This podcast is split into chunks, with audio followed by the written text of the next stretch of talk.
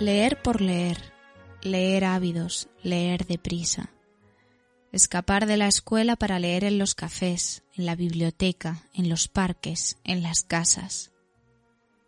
Reunirse para leer, hablar para leer. Comprar periódicos para leer cuándo se representarán las obras leídas e ignorar el resto. La Viena, la Europa de final del siglo XIX y principios del XX, fue un hervidero de cultura que Zweig solo pudo comparar con la España del siglo XV. Y él absorbió toda cuanto pudo. Dice Rafael Narbona que leer Zweig ya no es solo una elección estética, sino un gesto de compromiso con los valores humanistas de la Europa democrática e ilustrada. Si hay alguien comprometido con estos valores de aquella Europa que no volvió, ese es nuestro invitado de hoy. Antonio Muñoz es arqueólogo y egiptólogo, un temible lector y un apasionado de Zweig, su tiempo y su cultura. Tanto que quiso embarcarse con nosotros para hablar de uno de los escritores más prolíficos de la historia en este capítulo que, más que capítulo, es una temeridad.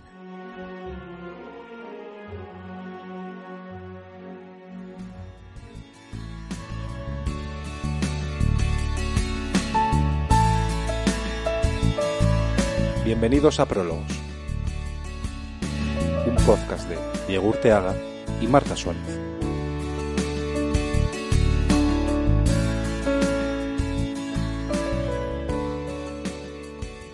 Antonio, ¿qué tal? Bienvenido a Prólogos, ¿cómo estás? Marta, digo, encantado, bien hallado, encantado de, estar con vosotros para hablar además de, este tema.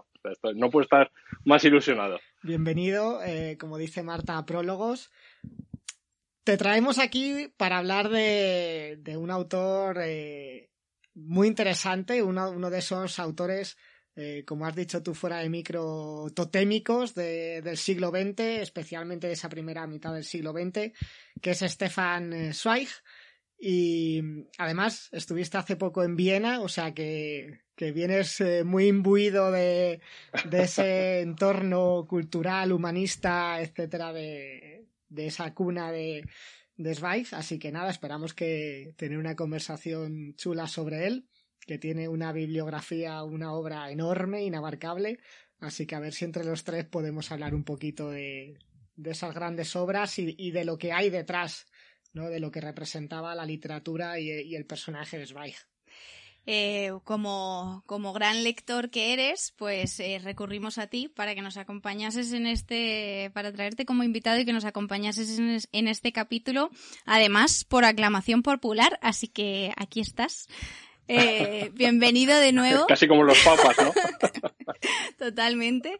Bienvenido de nuevo a Prólogos y vamos a disfrutar de este capítulo de Zweig con, con Antonio. Bueno, eh, Antonio, cuéntanos un poco cómo llegas a Zweig y, qué, y qué te inspira este autor, por qué, por qué este interés supremo por él. Eh, pues mira, llego a través de, del libro casi por el que llega todo el mundo, del mundo de ayer, de, de ese libro que es autobiográfico, aunque quizá lo podemos hablar. En realidad es un libro casi que está escribiendo Zweig a posteriori, ¿no? Porque lo escribe en la parte final de su vida y un poco maquilla también determinadas realidades y, maquilla un poco lo que fue lo que fue su vida. Pero claro que es un libro totémico para entender la primera mitad del, siglo XX, para entender la Europa de, aquellos años, para entender la desintegración en realidad de ese, de ese mundo de ayer y, claro, es que esa lectura me dejó absolutamente fascinado. Entonces, a partir de, ese momento, que era en realidad era una lectura de, la carrera, era parte de la asignatura de, Historia Contemporánea de la carrera de Arqueología que yo estudié, y, a partir de ese momento no, no solo me apasionó mucho más ese mundo, eh, que ya me apasionaba anteriormente, sino que me llevó a otros, a otros autores. Y, en ese sentido, pues hay, hay mucho que agradecerle a Zweig, no solo por digamos, toda su obra, que es interesantísima, sino también porque es, digamos, la puerta de entrada a, un mundo mucho mayor, ¿no? Y donde aparece no solo la literatura, sino la música, la poesía, eh, bueno, el periodismo, muchos ámbitos del arte y las humanidades.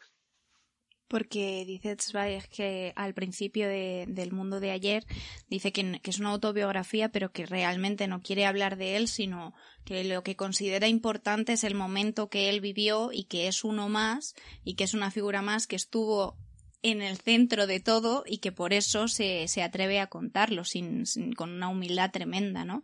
Y también hablábamos fuera de micro que es una persona que, que durante, mm, durante toda su obra se ve eh, que viene de una Viena, él nace en Viena en 1881 y viene de una Viena cultural, eh, dice también en el mundo de ayer, ¿no? Encontramos que dice que, el vienés eh, consulta el periódico no para leer las noticias de, sobre política, sino para el, el repertorio del teatro, ¿no? De esa semana, de ese día, de, entonces, eh, toda, toda esa cultura, haber crecido, haberse desarrollado mm, rodeado de cultura y de bibliotecas y de música, de teatro, de literatura, se ve a lo largo de toda su obra, ¿no?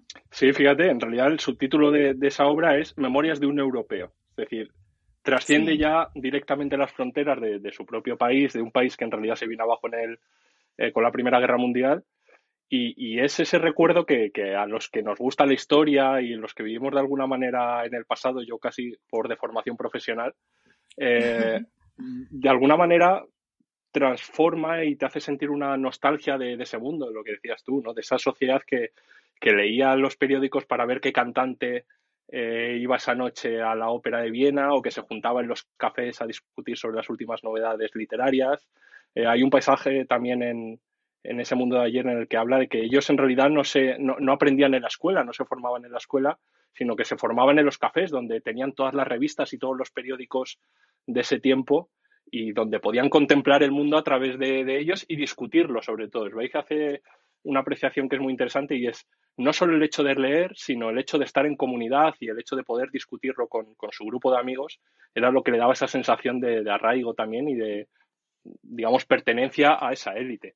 También es verdad que eh, no hay que olvidar que en realidad Zweig pertenece a esa élite judía de la Viena de finales del siglo XIX, eh, donde, eh, claro, tenían todos una educación magnífica, se podían dedicar a, las artes y a las humanidades porque sus familias eran ricas eh, y, digamos, les daba una tranquilidad económica que algunos aprovecharon y otros no tanto, pero que pertenecen, digamos, a la alta, a esa burguesía ilustrada de la Europa del XIX, que desde 1850 se venía formando y que va a caballo también.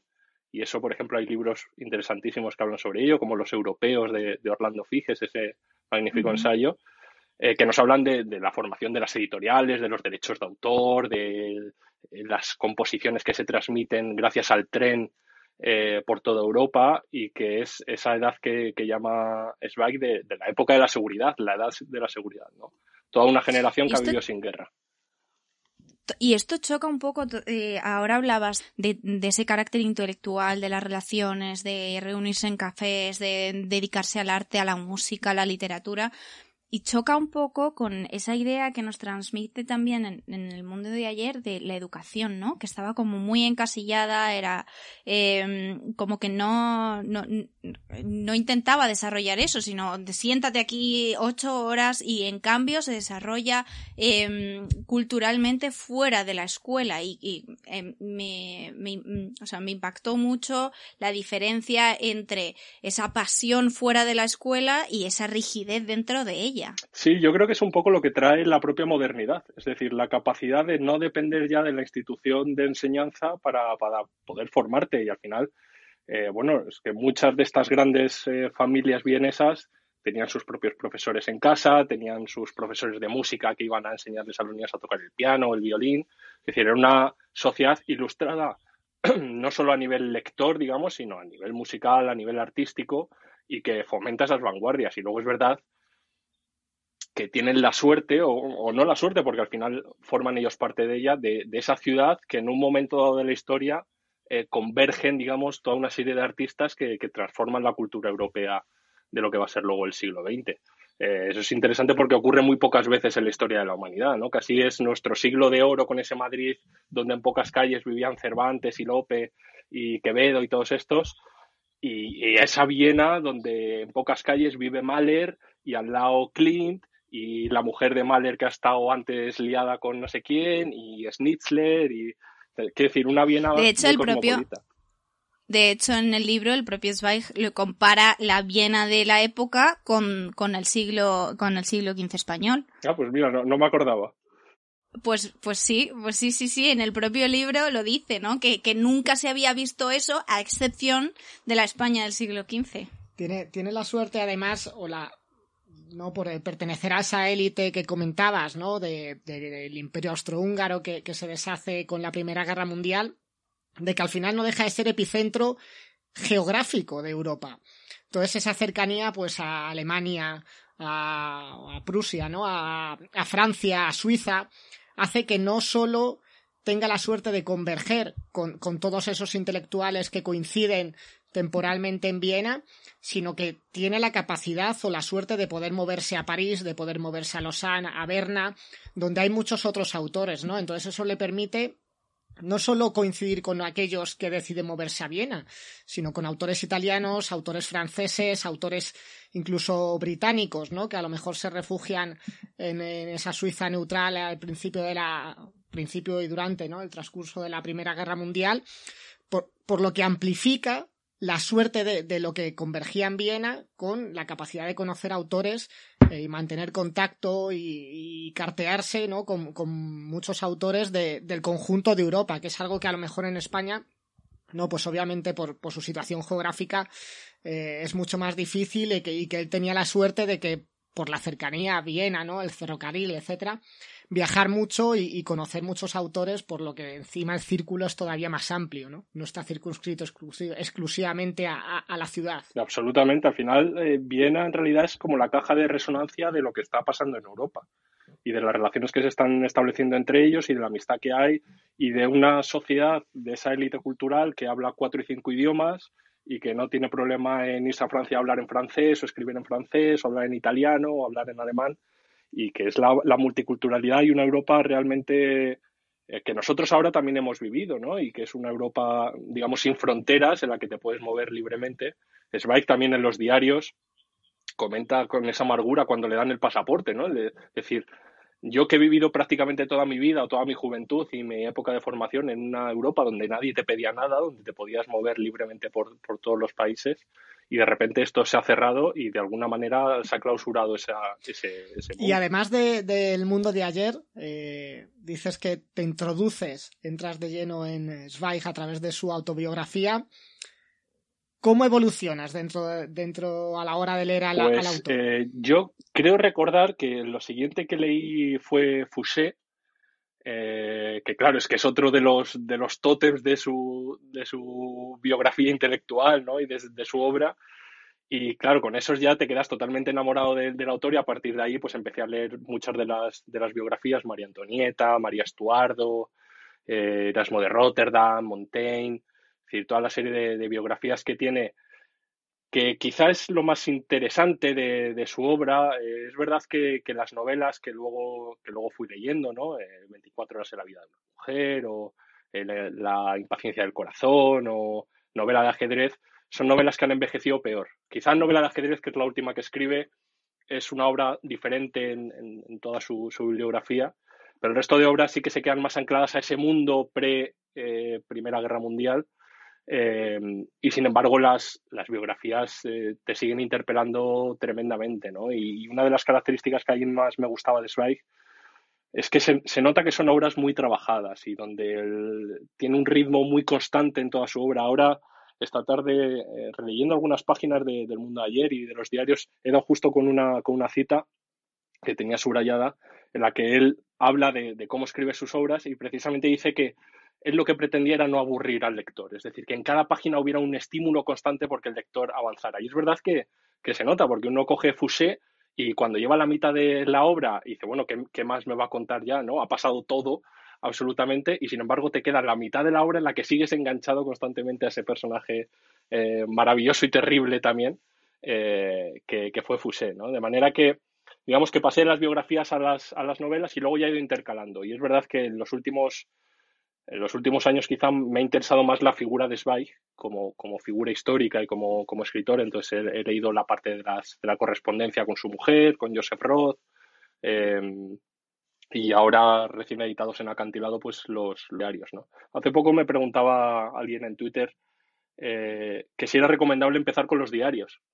Y yo le dije, pues mira, yo creo que no, porque en realidad los diarios los disfrutas cuando ya conoces parte de la obra, cuando puedes ver que hace referencia a esas obras que está escribiendo en ese momento, cuando hace referencia a cosas de su vida que ya conoces porque has leído El mundo de ayer. Son, son obras que se exprimen más, digamos, a, posteriori cuando ya conoces más, más al autor. Ese creo que es eh, buen consejo, ¿no? Porque además ves muy bien en los diarios la delicadeza, el mimo, la exigencia, la autoexigencia con la que escribe sobre todo las biografías, especialmente, por ejemplo, creo recordar la de María Antonieta.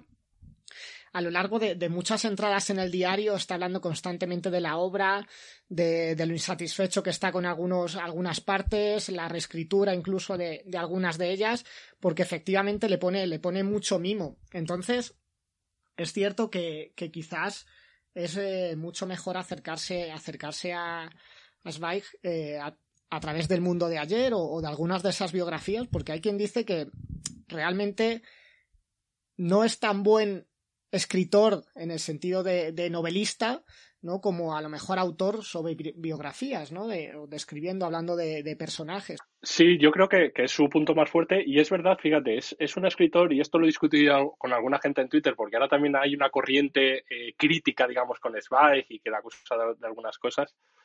Eh, y es un, es un escritor que quizá no es un sobresaliente en casi nada. Es decir, si uno piensa eh, en libretos de ópera, pues eh, von Hommastal eh, los escribía mejor. ¿Es mejor cuentista que Schnitzler? Pues probablemente no. ¿Es mejor novelista que Roth? Pues probablemente no.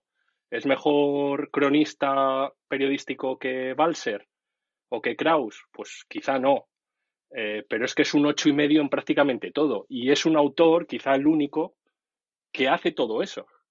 es un tipo que escribe libretos de ópera, que escribe poesía, eh, no es mejor eh, poeta que Rilke, pero sin embargo escribe una poesía muy decente. Es decir, e, es un tipo muy completo, completísimo, quizá el más completo de, de toda esa época, y quizá también por eso, por eso queda, digamos, de manera más general ahora, porque es más fácil entrar a él si te gusta la poesía, pues tendrás poesía. Si te gusta el teatro, tienes obras de teatro para entrar en él. Si te gusta el ensayo, tienes obras ensayísticas. De manera que si solo te gusta la poesía, pues claro, eh, es difícil leer a Joseph Roth, digamos, porque no, no tiene ese tipo de obra. ¿no? Eh, en ese sentido, ha permanecido y no hay que olvidar también una cosa. Y aquí es casi como una defensa personal de, de, Zweig, ¿no? Eh, era el autor más vendido en su época y es el autor más vendido ahora. Mm, además, me, estoy acordando de un, de un, pasaje que, hay en, el mundo de ayer, ¿no? En el que cuando llega a Nueva York y de repente está andando por la calle y, ve su propio libro en una librería y dice, cruzado la frontera, algo mío ha cruzado la frontera antes que yo, esto ya estaba aquí, ¿no? Porque él como que acaba de llegar a Nueva York y y es muy interesante también esa visión que tiene, ¿no? Cuando, cuando viene de, mm, de Europa y llega allí y, se va a poner a trabajar de lo que sea y, mm, y, allí nadie te pide nada, ni, ni de dónde vienes, ni a dónde vas, ni a qué te has dedicado antes, puedes trabajar, ¿no? Y esa visión de, ese Nueva York de la época también me pareció muy interesante. Y también quería eh, sacar a colación un poco cómo empieza él a, a trabajar, ¿no? Que es mediante, muchas veces mediante traducciones. Y creo que eso también le da un... Decías antes, hablabas antes de... Hablabais ambos, en realidad, de lo trabajada que está su narrativa. Quizá el haber empezado haciendo traducciones de otros autores puede haberle enseñado un poco los mecanismos de cada uno y haberlos eh, utilizado después a su antojo. Sí, eh, respecto a lo de Nueva York, me ha acordado, fíjate, es un tipo que llega a Nueva York y da una conferencia para 2.000 personas para que tengamos en cuenta la magnitud del personaje, ¿no? es que hay que, hay que pensarlo así. Eh, respecto a lo de la obra, es verdad que, empieza traduciendo y eso le permite, yo creo, dos cosas. Una, entrar en contacto con todos esos autores eh, europeos eh, que de alguna manera le facilita esa conexión. estoy pensando, por ejemplo, en la, amistad con, con Emil Verheiren o, o, con Roland o con estos autores que empieza, que empieza a traducir. Em, o incluso conocer en profundidad obras como las de Baudelaire, ¿no? que él traduce también y que publican en, alemán, le permite aprender esas lenguas en gran profundidad también. Em, y luego es que Zweig en realidad era un fetichista también de, las obras ajenas. Eh, hay que recordar la, inmensa colección de manuscritos que tenía, em, que, era una auténtica maravilla. Es decir, tenía cuadernos de Leonardo, tenía eh, manuscritos de Goethe, eh, partituras de Mozart. Es decir, era un gran interesado y un gran estudioso también de cómo los demás componían obras. Y es, es uno de los aspectos que se ve reflejado también en los diarios y en el mundo de ayer, porque él hace referencia constante a ellos, ese eh, método creativo, ¿no? Es decir, cómo, cada autor ha compuesto sus obras. Y yo creo que eso le interesó mucho, estudió mucho, por ejemplo, correcciones de manuscritos de Dostoyevsky o de, o de otros autores, y eso probablemente le ayudó también a, formar parte de su bagaje intelectual que luego le permitió escribir sus propias obras. Y, es verdad que es, es un autor que escribe muchísimo porque tiene una obra vastísima, y, que sin embargo, por ejemplo, me estoy acordando de las cartas con su mujer, eh, con Rilke, con su primera mujer,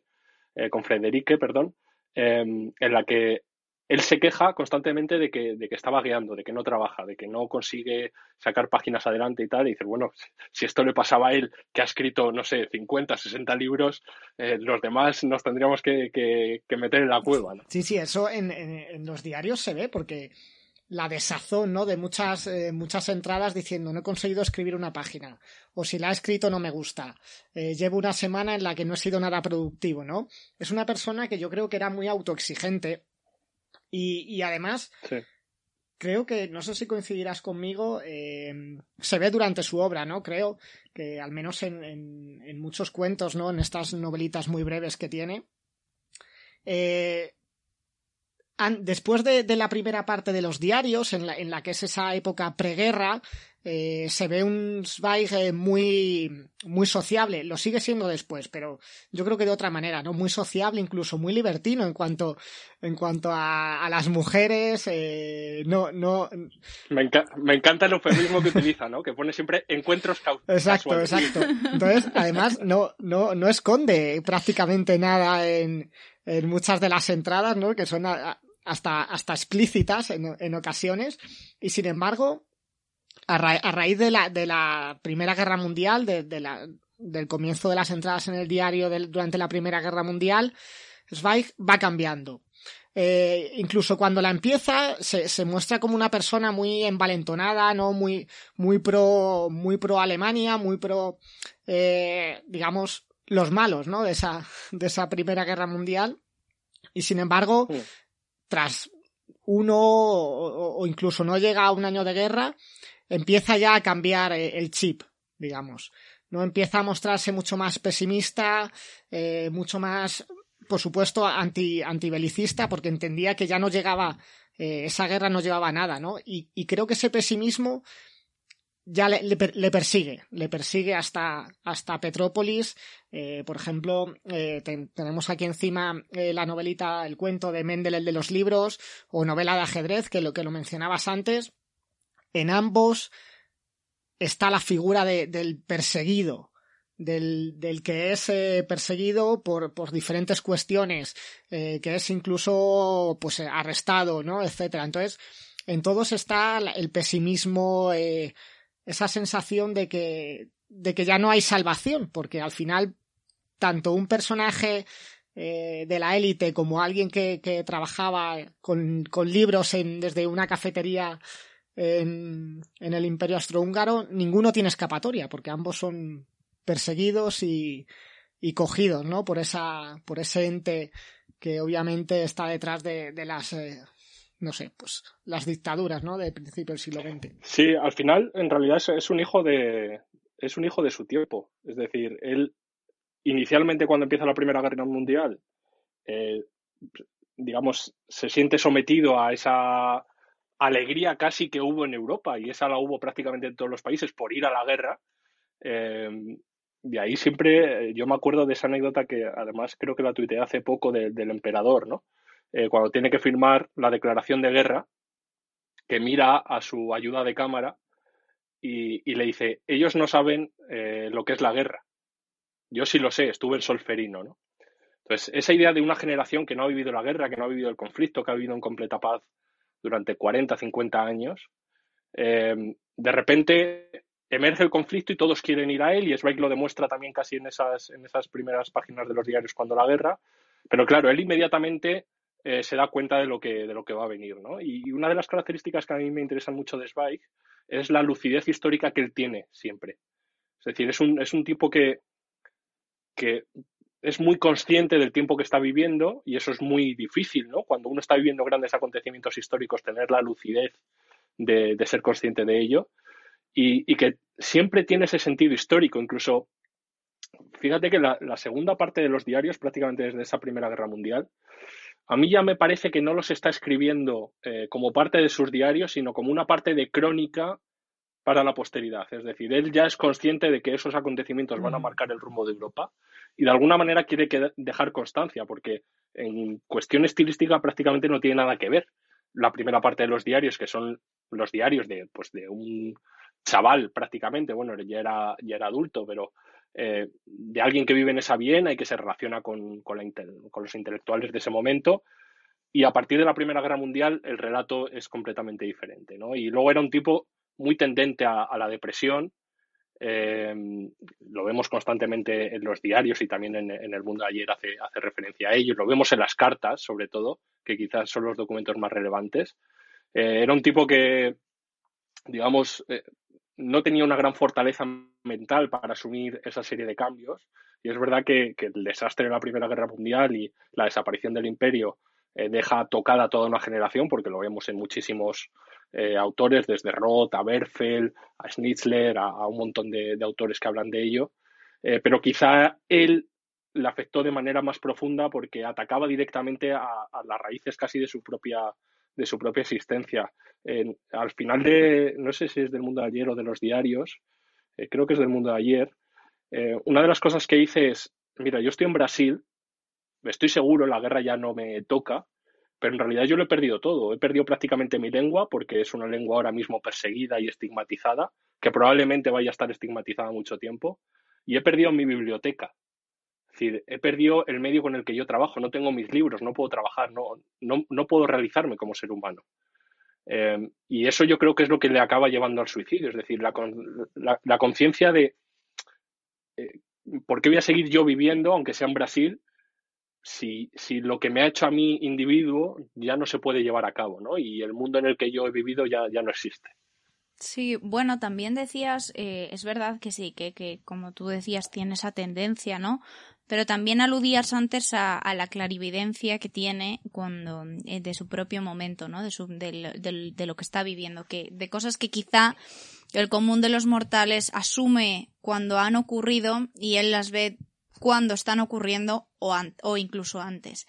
Y quizá esa clarividencia le, le, lleva a un cierto derrotismo, ¿no? A, pensar, es que el mundo se está eh, yendo al carajo, que la gente sigue viviendo como si, es, como si no ocurriese nada, pero yo ya lo estoy viendo. Y a lo mejor esa, es, esa certeza es lo que termina llevándole también a, eh, bueno, esa, esa certeza y esa tendencia, ¿no? Como dice él, a la introspección y a que el, exilio para la gente con, eh, con espíritu les lleva siempre a la introspección y al, y al y al consumirse en sí mismos, le lleva al pesimismo, ¿no? Al decir, es que no lo estáis viendo, es que esto es lo que está ocurriendo.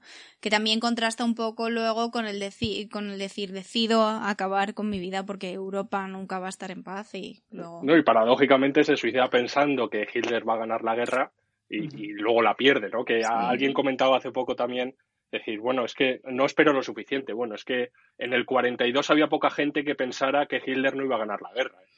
en realidad. Entonces, es que claro, era un momento terrible para, para Europa y él directamente ya en su, en su propia biografía lo, lo va mostrando. Fíjate, eh, justo, justo antes de ponernos a grabar, eh, fuera de micros, eh, lo, hablábamos, digo yo, ¿no? El decir, al final él toma esa decisión y realmente por las fechas, ¿no? Y salvo que ocurriese lo que, o sea, que salvo imprevistos, él hubiese llegado a ver esa Europa. Y, ¿no? Y, dices, como un, hombre tan inteligente y con esa clarividencia, al final, entre y entre comillas, ¿no? Porque nunca, o sea, no estamos allí, no estuvimos allí, ¿no? Y, no, y seguro que no tenemos su, su mente, eh, se, se, se, se, equivocó. Sí, porque hubiese llegado a ver esa Europa, ¿no? Que quizá no esa Europa que conoció, Claro. porque eso nunca volvió, pero sí a lo mejor un no lo sé, como un paliativo, ¿no? El decir, bueno, Ahí eh, hay un camino. Eso es interesante lo que comentas porque, fíjate, de la gente que sobrevive, tenemos algunas crónicas de esos que vuelven, ¿no? Por ejemplo, Alma Mahler, que es uno de esos personajes también totémicos de esa, de esa Viena y de ese, de ese mundo, Sí. Cuando vuelve después de la guerra a Viena a intentar recuperar pertenencias en su casa, eh, escribe en sus diarios que, está profundamente apenada y que, que esa Viena, o sea, que no reconoce a su propia ciudad, que, que esa ciudad es otra. Y, y ella se marcha y se marcha a Estados Unidos a vivir y vive el resto de su vida en Estados Unidos y ni siquiera hace intento de volver a, a Austria ni a volver a, a Viena porque reconoce que ya ese mundo se ha acabado. Entonces yo creo que esa conciencia del propio Zweig de que, mira, aunque esto lo ganen los aliados, eh, en realidad yo no voy a tener un sitio donde ir, Sí, Eh, es verdad. le produce tal desazón que él no consigue superarla. Eh, y eso le, le mete en una depresión profunda que acaba, que acaba con el suicidio de él y desgraciadamente también de su mujer, de su segunda mujer, ¿no? De Lotte. Sí. por, por hacer referencia de lo que estamos comentando, ¿no? De esa, esa clarividencia a la hora de, imaginar o de proyectar ese futuro. Hay, un par de entradas en los diarios que obviamente se ven muy bien, ¿no? Que, es a principio, eh, dentro de la estructura de los diarios, cuando, cuando deja de escribir, ¿no? Después de la época en Suiza, durante la Primera Guerra Mundial y el final de la Primera Guerra Mundial, vuelve a escribir en, la- en el año 31, ¿no? Y habla por un lado que dice, tengo el presentimiento de que se avecina un periodo crítico, similar a los días de la Gran Guerra, que merece un testimonio escrito del mismo modo que en otros tiempos lo requirieron los grandes viajes que emprendí o la guerra. Es decir, estamos en 1931 y él ya vaticina Sí, sí. que el escenario que se aproxima, ocho años antes de que empiece, va a ser eh, por lo menos igual de catastrófico, ¿no? Y en el sentido de, de que se convierte más quizás en reportero que, que en un escritor normal, continúa diciendo, en todo caso, va bien volver a ejercitar la mirada atenta. Es decir, que ya tiene, por decirlo de alguna forma, la voluntad de contarlo como cronista. Sí. Y respecto a- al tema de, pues de la, de la desolación que sufre cuando está ya en, Pe- en Petrópolis en los últimos años, ¿no? A la hora de, de que ni siquiera es capaz de, de escribir en su lengua, casi, ¿no? Porque dice, mucho más desolador es verme condenado a escribir el resto de mi vida en un idioma que solo hablan aquellos a quien se les prohíbe leerme, ¿no? Porque al final, bueno, pues eh, escribir en alemán, tanto, tanto a nivel en Austria, ¿no? O en Alemania, pues su obra estaba prohibida y solo, solo aquellos que hablasen alemán le podían leer, pero claro, su obra estaba censurada. Entonces, se juntan una serie de, de inputs que recibía que, que para él no tenían otra salida. De hecho, en los diarios, ya antes, ¿no? Sí, del pues frasquito exacto, lo hablábamos Marta y yo también antes, antes eh, cuando preparábamos el capítulo, ¿no? En 1940 creo que es, Mm. ya habla de la necesidad de tener un frasquito de morfina cerca porque, porque solo hay que continuar si se tiene un motivo de peso, ¿no? Y, y Zweig claramente decidió que no lo tenía. Sí, es terrible. En el, en el 34, que es cuando él acaba abandonando Salzburgo y abandona esa, esa casa que fue también epicentro. Yo tuve la suerte de poder visitar, no la casa porque es una propiedad privada, eh, pero digamos el exterior y poder acercarme a toda esa zona en Salzburgo y esa Villa Europa, como la denominó Roland, ¿no? que fue el epicentro y de visita de todos los intelectuales europeos de, aquella época. Él abandona esa casa en el 34 cuando le hacen una inspección arbitraria eh, el gobierno austriaco, pero ya controlado por los nazis, eh, y él se da cuenta inmediatamente que se tiene que ir de allí. Y lo comenta con alguno de sus editores y con alguno de sus amigos y dicen, hombre, no te preocupes, ¿cómo van a prohibir tus obras? ¿Cómo te vas a tener que ir? Y él se marcha porque ya intuye que, que eso no hay vuelta atrás, que en el momento que, y eso creo que lo comentan los diarios, en el momento que alguien invade tu propiedad de esa manera arbitraria, es que eh, los derechos se están agotando, ¿no? Por, por alguna vía y, y hay que escapar de, de allí. Eh, y fíjate, se pierde parte de la colección de manuscritos que tiene que dejar allí, queman parte de su biblioteca.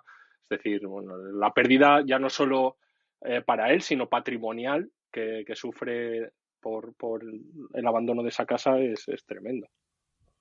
De hecho, creo que incluso cuando tiene que abandonar Londres, eh, también se pierde algo de mobiliario, ¿no? Que perteneció, no, no, recuerdo a quién ahora mismo, pero también alguna figura a Beethoven. es que el tipo compra una, mesa, ¿no? Un, escritorio. el, escritorio entero con toda la documentación metida de, de, Beethoven. O sea, que estas cosas que uno le pone a mí particularmente, que claro, también me dedico un poco al estudio de esos objetos antiguos, ¿no? Pero eh, te pone mm. la piel de gallina, ¿no? El, tipo escribía en el, en el escritorio de Beethoven. Sí, es verdad.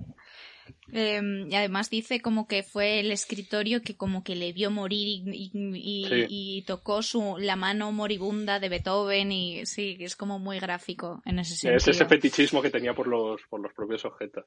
Sí, sí. Y luego no recuerdo de quién era em, ahora mismo, pero tenía una pluma. No sé si era de Beethoven o era como de... O, de quién era, no me acuerdo.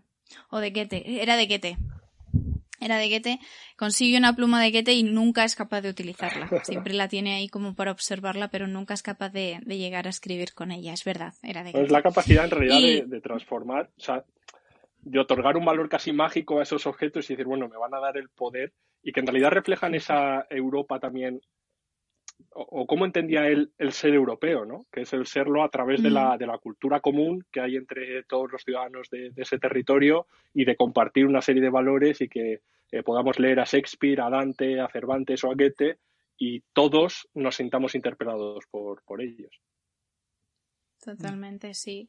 Además lo hablábamos antes, que, que, también para nosotros, ¿no? Para la, para la gente que, bueno, pues que nos interesa la cultura, de ese modo encontrar personas, pues como ahora mismo que estamos aquí los tres, eh, pues eh, con las que conversar sobre libros, sobre intereses, sobre cultura, lo único que hace es estimular más esa necesidad, ese, ese, ese gusto por la cultura, por la música, por, por la literatura, por el teatro, por, por los libros, ¿no? Aumentar nuestra deuda con las librerías aumentar nuestra deuda con las librerías y nuestra deuda con nuestro propio tiempo y nuestra montaña de libros por leer, etcétera, etcétera, etcétera.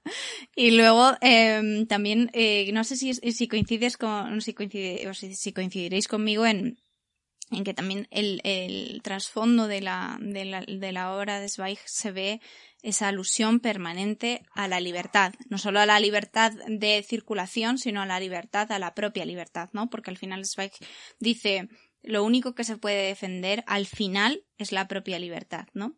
Quizá la propia libertad para quitarse la vida, ¿no? Al final de, de, todo, ¿no? Pero sí que, sí que eh, alude siempre a, a, la libertad. Y luego eh, hay una conexión, ¿no? Que, que, bueno, sin querer entrar mucho, eh, pero con, con el momento actual, ¿no? Que dice, en tanto en momentos estelares de la humanidad como en el mundo de ayer, habla en momentos estelares de la humanidad de que el mundo tenga, el hombre tenga tiempo para hacer lo correcto y en el mundo de ayer en cómo la, el progreso que había traído la higiene y, y el progreso en general de, de, de los europeos había, había creado un cierto optimismo y un idealismo colectivo que nos hacía pensar que nada de aquello podía pasar y pasó. Y, y, está pasando, casi podríamos decir, ¿no? Porque ese paralelismo al final eh, lo entendemos muy bien ahora porque vivimos en una situación muy similar, ¿no? en cuanto a un par o tres de generaciones que no han conocido un conflicto en su tierra, que no saben lo que es la destrucción, que no saben lo que es pasar hambre, digamos. Eh, y era un sentimiento muy arraigado también en, aquel, en aquella Austria y en aquella Europa en general, que desde 1850 vivía un momento de progreso y de avance tecnológico, pues un poco también como estamos viviendo ahora en las últimas décadas. Eh, y que de repente se da contra el muro de, la realidad, ¿no? Y, que la realidad es mucho más dura que eso y que, y que esa libertad es, es difícil de, defender también y, hay que tener una valentía muy especial que, probablemente Zweig no tenía. Eh, de hecho, se, se, acaba listando. Mm. Sí, porque eh, durante, creo que, o sea, o es mi interpretación quizás, pero durante, durante muchos eh, periodos de los diarios, muchos momentos eh, durante la Primera Guerra Mundial, él se cuestiona en realidad cuál es el, papel de esos intelectuales. Eh, ¿Qué pueden hacer y, o, qué, o qué no hacen, ¿no? E incluso en la película hay una película sobre, sobre la vida o sobre los últimos años de, de Zweig que se llama Adiós a Europa, eh, de 2016, si, si, no recuerdo mal, mm. en, en, la que él se pregunta eh, qué es mi obra comparado, comparado con todo lo que él, ¿no? Recibe muchas cartas de gente solicitando ayuda y tal, cuando está allá en Estados Unidos, dice que es mi obra comparado con, con todo esto, ¿no? Yo en realidad eh, no puedo hacer nada y, y en las cartas con, con Roland le pregunta eh, que cómo pueden romper el silencio, ¿no? Que, que, se puede decir, incluso qué deben decir, porque, porque él tampoco sabía muy bien eh, cuál es la forma correcta de, enfrentarse a ese autoritarismo creciente que había en Europa, ¿no? Y, y en, muchos, en muchos momentos él mismo se autocastigaba porque no fue capaz de actuar o de comportarse, ¿no? O de escribir con la contundencia que en realidad reflejaba su pensamiento, sus ideas. ¿no? No, no era capaz de exportar o de exponer la contundencia de, sus ideas respecto a ciertas cosas y yo creo que se autocastigaba eh, de que siempre podía haber hecho más. ¿no? Sí, por no tener esa valentía. Él, eh, como muchos de los escritores de ese momento, acaban metidos en el órgano de propaganda, digamos, del imperio para, para librarse del frente de batalla y, sin embargo, lo que están haciendo es escribir para que otros vayan a ese campo de batalla, ¿no? Para enviar más muertos a las trincheras. Eh, hay una contraposición interesante porque eh, Rilke, que estaba también metido en, ese órgano, eh, decide de alguna manera, bueno, participar pero a medias y los textos no son tan llamativos y le acaban relegando a un rincón allí en una oficina del, ministerio, pero el Reich, sin embargo, permaneció, digamos, fiel al trabajo que tenía que hacer y si bien renegaba en los diarios de no saber cómo actuar, en realidad, y eso también lo lleva de culpa en, su biografía, estaba mandando a, chavales a las trincheras en, Europa. ¿no? Em, yo creo que eso le castigó mucho y cuando llega el momento de la Segunda Guerra Mundial es como el, pilón que le está machacando mentalmente. ¿no? decir, bueno, otra vez eh, y yo ahora soy infinitamente más conocido y la gente me está pidiendo ayuda y yo no puedo ayudar a todo el mundo eh, porque esa primera época que pasa en Nueva York antes de, viajar a Brasil, él se retira, ni siquiera vive en Nueva York, sino que se va a una casa un poco alejada en el campo, eh, precisamente para intentar alejarse de ese bullicio de gente que le está pidiendo ayuda por todos lados, tanto económica como de visados, como de papeleo para poder viajar, y a la que él no puede atender, porque en realidad él creo que lo dice, yo al final soy un escritor, por mucho poder que tenga, eh, no puedo ayudar a todo el mundo. ¿no? Y yo creo que ese es un martillo pilón que al final se acaba reflejando en esa, en esa decisión final, ¿no? Y que viene antecedido por lo que pasa en la, en la Primera Guerra Mundial, donde él, de alguna manera, no es que participe activamente, pero no, como has dicho, no tiene la contundencia para, para hacer lo que otros hicieron, o incluso para tener la valentía de ir al campo de batalla y decir, mira, vamos con todo. ¿no? Pues nada, yo, eh, bueno, también quería hablar de, o sea, de la, al final la, la humildad, ¿no? Con la que Zweig eh, desarrolla toda su obra, porque constantemente, es lo, eh, y lo vemos en el mundo de ayer, lo que está, de lo que está hablando es de, he tenido la oportunidad de conocer a este autor, mm, de repente aparecía en casa de fulanito, apareció en Menganito y no me creo que haya conocido a, a este personaje al que tanto admiro, ¿no?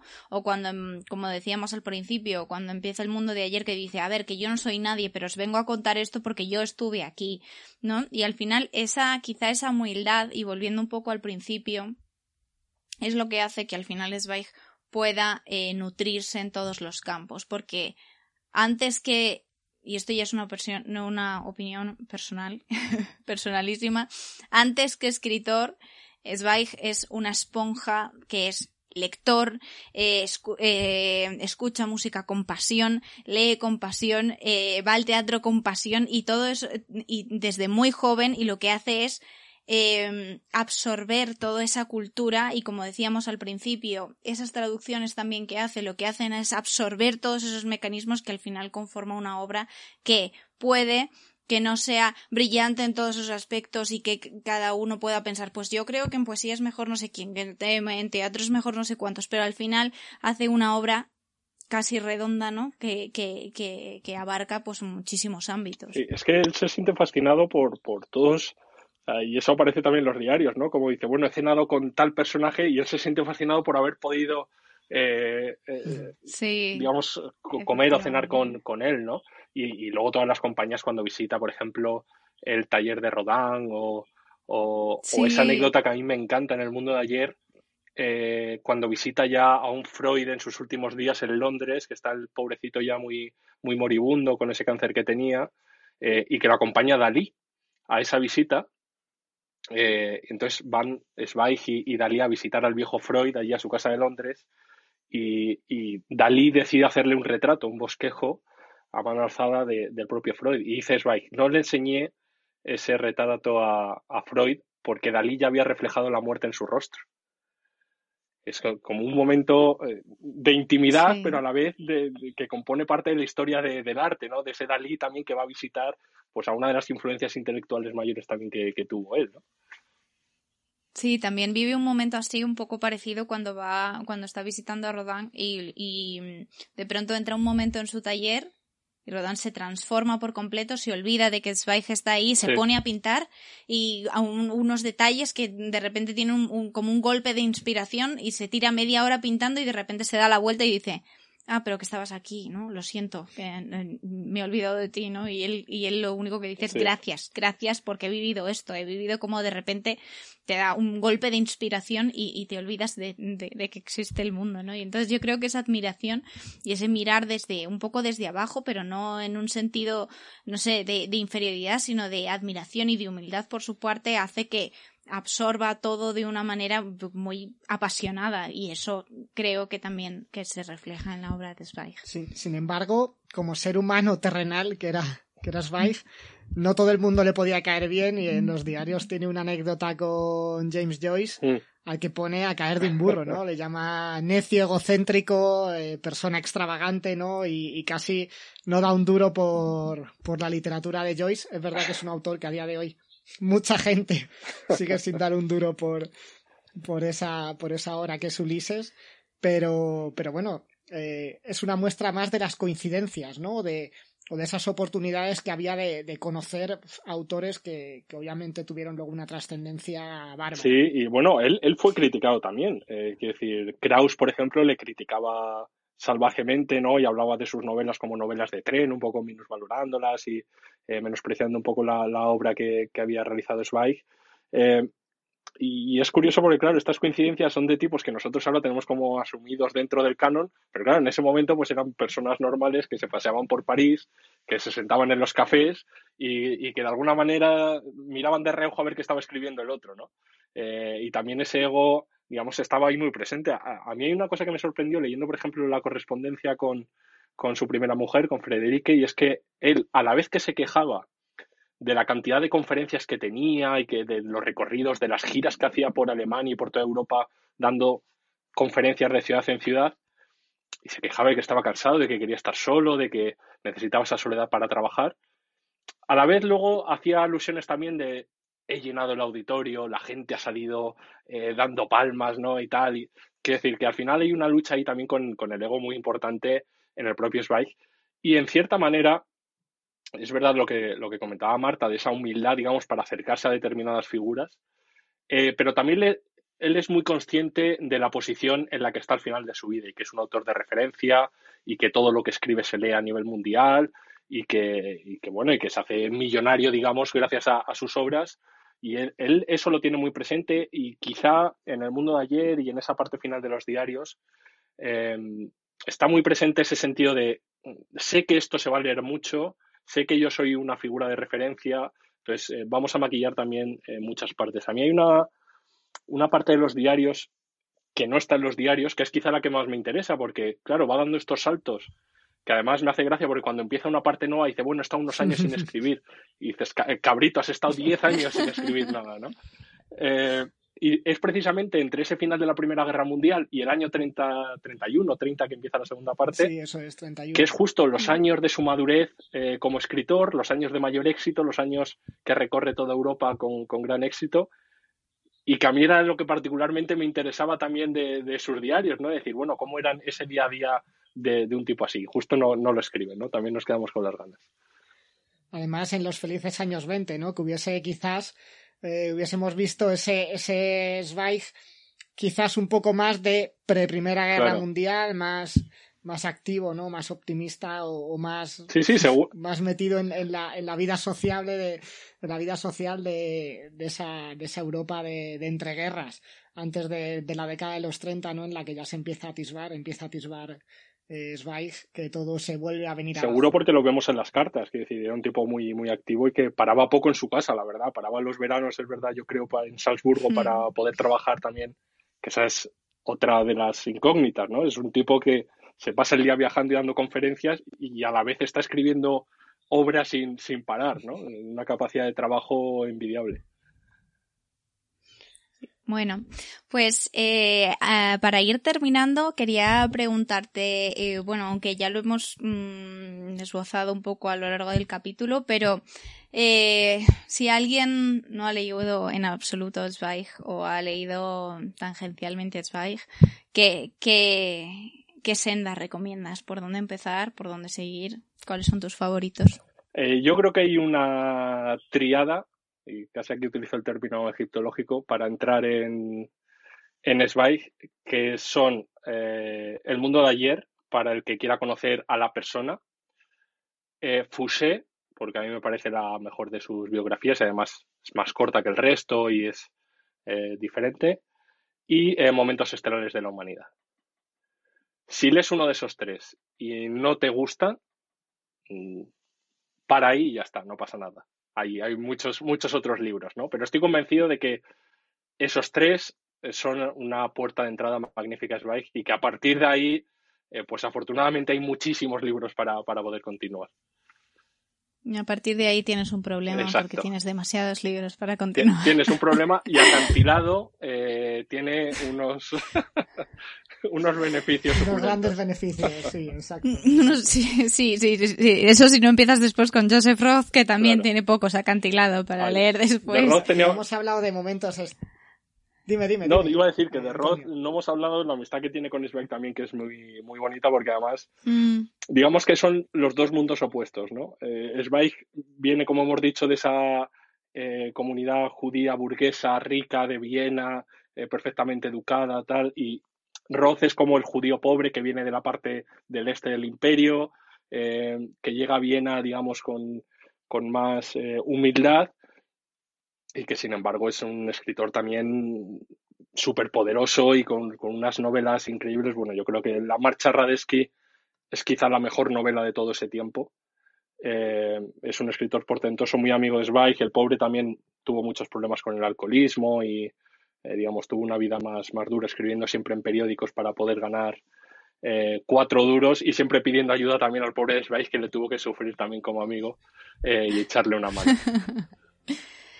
Bueno, Antonio, pues ha sido un placer tenerte en Prólogos, nos lo hemos pasado genial. Eh, yo creo que, vamos, nos ha encantado tenerte aquí. Muchísimas gracias por venir y juntarte con nosotros un rato. Queda mucho, queda mucho Zweig de lo que, del que hablar, ¿no? Como decía antes, no hemos hablado de momentos estelares, no hemos entrado en esa cantidad de biografías que ahora Cantilado además ha sacado en un par de tomos. Eh, recopilando un poco eh, las múltiples biografías que de, de Zweig.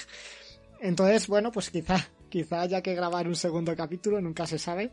Pero en cualquier caso, muchísimas gracias por, por esta conversación. Esperamos que hayas disfrutado. Gracias por abrir las puertas, las ventanas y, todo a la, a la, enorme obra de Zweig. Y, encantados de tenerte aquí. Ha sido un placer, Antonio. muchas gracias a vosotros porque ese mundo de ayer eh, nos produce una nostalgia tremenda, pero también es, es fascinante acercarse a él a través de, la literatura, de la música y de, de, todos sus componentes. Así que gracias a vosotros.